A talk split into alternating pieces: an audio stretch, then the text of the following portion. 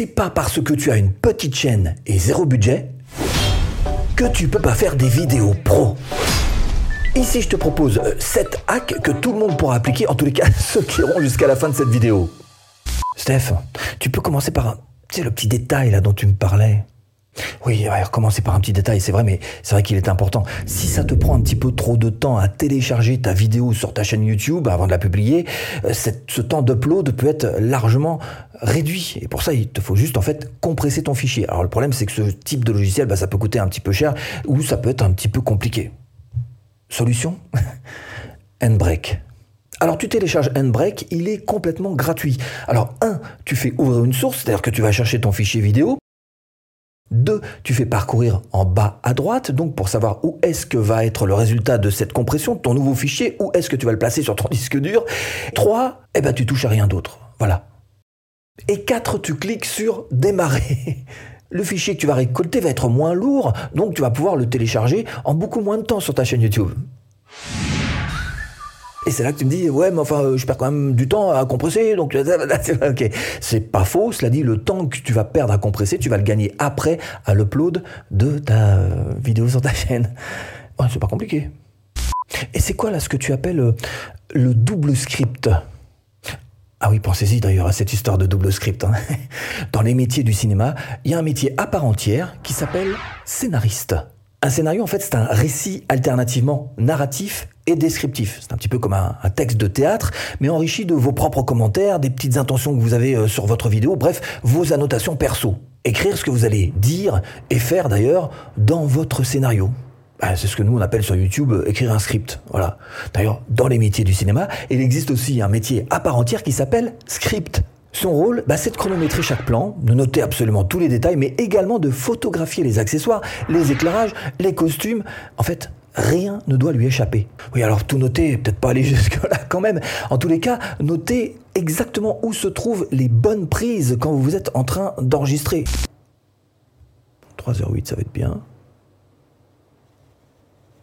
Mais c'est pas compliqué. Hein. Par contre, faut le faire quand même assez précisément. Et puis, pas oublier de le marquer. Le marquer sur votre script, précisément. À telle minute, telle seconde, eh ben là, je sais que j'ai une bonne prise. Et ça, ça va vous faire gagner un temps fou au montage. Alors, pourquoi est-ce que j'appelle ça double script? Parce que d'abord, ça s'appuie sur le script, le document que vous allez écrire, et aussi être capable de noter comme une script. et il y a de nombreux avantages. Tiens, je te montre. Steph, t'as pas une astuce pour le montage Le montage, ouais? Parce que moi, ça me, bah, ça me gave, en fait. Si, bah si, je t'ai dit que je te montrais. Bon, le montage c'est long. Alors pour peu qu'on n'aime pas faire du montage, ça devient une véritable galère, on est d'accord là-dessus. Cela dit, l'idée que je te propose, c'est de te faciliter la tâche et en même temps de te l'accélérer, faire en sorte que ça aille plus vite. Hmm Alors pour ça, qu'est-ce qu'on fait? On fait simplement ce qu'on appelle une mise bout à bout. Supposons une vidéo en trois parties. Eh bien, vous déposez la prise de la première partie sur votre timeline, vous aimantez votre timeline, moi, j'utilise Camtasia. Évidemment, Camtasia le permet, mais normalement, si vous avez un bon logiciel, ça devrait vous le permettre. Hein. Bon, si vous n'avez pas un bon logiciel, je vous mets le Camtasia là-dessous en description. Je sais que les bonnes prises sont à X minutes, X secondes, puisque j'ai pris le temps de le marquer encore une fois euh, sur mon script. Là, voilà, et puis, à la fin, eh ben, je me retrouve en quelques secondes avec ce qu'on appelle donc une mise bout à bout. Et ça, ça vous permet tout simplement de dégrossir un petit peu votre montage, de tailler dans le gras. Et vous vous retrouvez avec quelque chose de très imparfait, on est d'accord, mais vous avez juste les bonnes prises dans cette mise bout à bout. Il vous suffira juste par la suite d'affiner ce montage, notamment en rajoutant par, par, exemple quelques éléments, des éléments qui vont venir enrichir votre vidéo. Mais c'est pas tout. Pas mal ça. Et sinon faire des animations là comme tu fais, c'est long. De quoi tu parles là? Ah les trucs comme ça là? Ah non, mais ça en fait c'est simple à faire. Hein. L'idée ce serait que tu te crées une session de base. En base, c'est précisément comme ça moi que je l'ai appelé. Ma première, la première fois que j'ai fait ça, c'était sur Adobe Premiere 4. Euh, il y a très très longtemps, hein, il y a 30 ans, voilà. Mais j'ai gardé l'habitude de me faire une session que j'ai appelée BAZ, base. Bon voilà, parce que c'est ma base, la base sur laquelle je vais pouvoir travailler avec toutes ces animations justement qui seront contenues. Alors où je les stocke, soit dans les éléments graphiques parce que Camtasia me le permet, soit carrément sur une piste de ma timeline où j'ai toutes ces animations euh, euh, stockées et à chaque fois que je fais un nouveau projet, je clique sur base, ça me montre ça et ça me montre déjà tous ces éléments stockés que je vais pouvoir juste après glisser déposer en face des bons endroits. c'est tout simple. Alors sur la manière de travailler, moi ce que je te conseille de faire, et c'est comme ça que j'ai toujours fonctionné, c'est de te fixer comme objectif, par exemple, d'en faire une, de créer une animation à chaque nouvelle vidéo. Une fois que tu l'as fini, évidemment, tu la stockes. Hein. Encore une fois, c'est d'accord. Ce qui fait qu'au bout de, si tu réfléchis bien, au bout d'une trentaine de vidéos, bah, tu auras 30 animations que tu auras créées toi-même, tout à fait personnelles. Et là, tu auras un habillage vraiment costaud. Et pour le coup, après, bah voilà, tu t'arrêtes et tu auras 30 petits glissés déposés à faire comme ça de temps en temps, selon ce que tu dis, selon ce que tu fais. Et tu auras plein de petites animations qui viendront se mettre en place, encore une fois, qui seront stockées, que tu auras créées, mais doucement, tranquillement, sans te prendre la tête. Un par vidéo au fil du temps. Et à un moment, tu vas voir que ça va finir par payer ça. Hein. Par exemple, une infographie comme celle-ci, voilà, bah, t'es peut-être pas obligé d'en faire euh, deux ou trois par semaine, fixe-t'en déjà une par semaine, mais tu vas voir qu'au bout d'un moment, tu en auras accumulé tellement que tu vas pouvoir te permettre de commencer à jouer de l'alternance, donc à éviter qu'on tombe finalement sur toujours les mêmes infographies, et tu vas pouvoir de temps en temps mettre plutôt celle-ci ou plutôt celle-là, selon tel ou tel cas. Bref, tu vas pouvoir jouer avec tout ça, et donc enrichir gravement tes vidéos.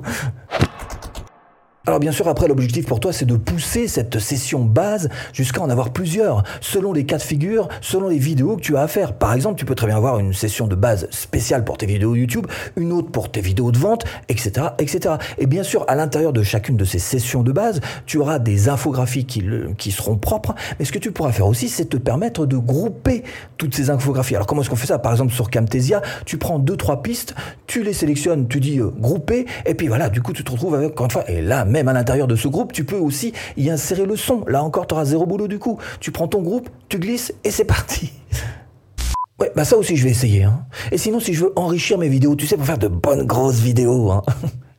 Oui, alors le problème c'est que pour enrichir, il faut forcément aller chercher des éléments qui soient extérieurs. Alors ça peut être du son, de la vidéo, des images. Alors perso, j'utilise tout simplement une banque pour tout ça qui s'appelle Envato Elements.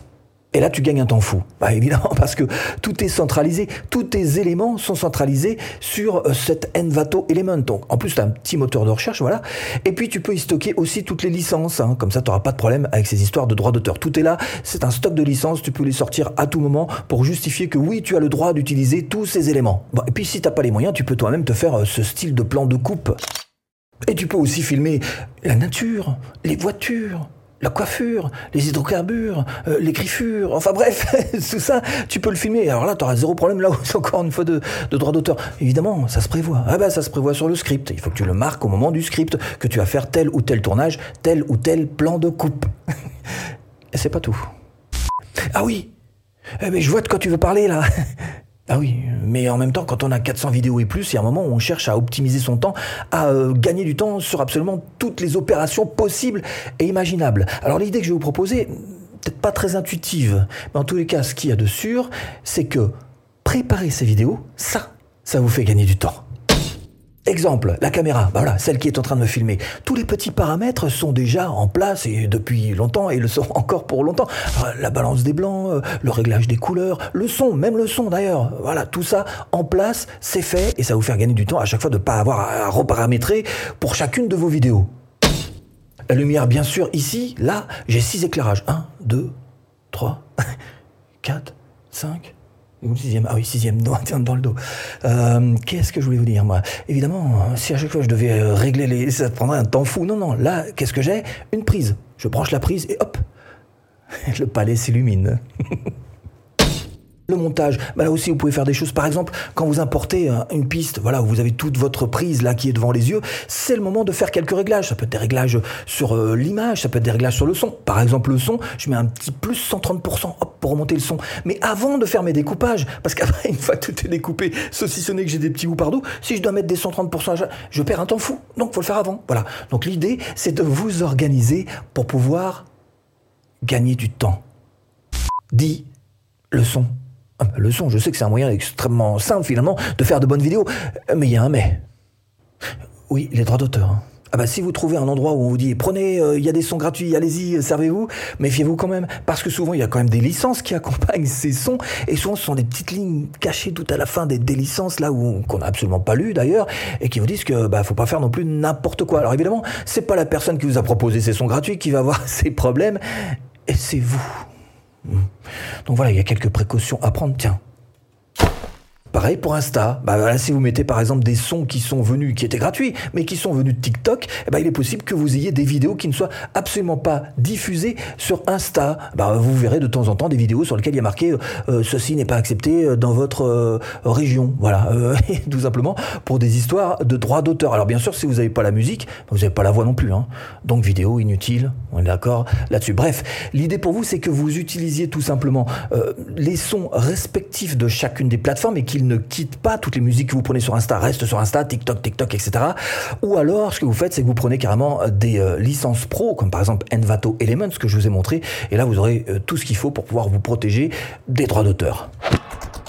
Si par exemple vous utilisez des musiques offertes gracieusement, gratuitement, donc par YouTube, dans votre YouTube Studio, euh, je vous conseille de mettre une petite organisation comme celle que j'ai mise en place, qui est très très simple et qui va vous permettre d'éviter de, d'abord de vous permettre de gagner beaucoup de temps et puis d'éviter d'avoir des doublons à chaque fois de remettre toujours les mêmes musiques dans vos vidéos. Organisation simple. Alors voilà comment est-ce que je procédais avant d'être sur Envato Elements évidemment. Alors je prenais une trentaine de minutes de temps en temps, voilà, pour essayer de sélectionner des musiques qui allaient euh, bien illustrer mes vidéos et euh, je stockais toutes ces musiques donc sur mon disque dur, toutes ces musiques que je trouvais utiles. Et en fait après, ça va super vite pour les écouter. Et comme sont déjà téléchargées sur mon disque dur, ça va aussi super vite de les glisser, déposer sur la piste de mon montage. Et dès qu'elles sont utilisées, eh ben je les glisse. Je les glisse où? Dans ce dossier qui s'appelle utiliser.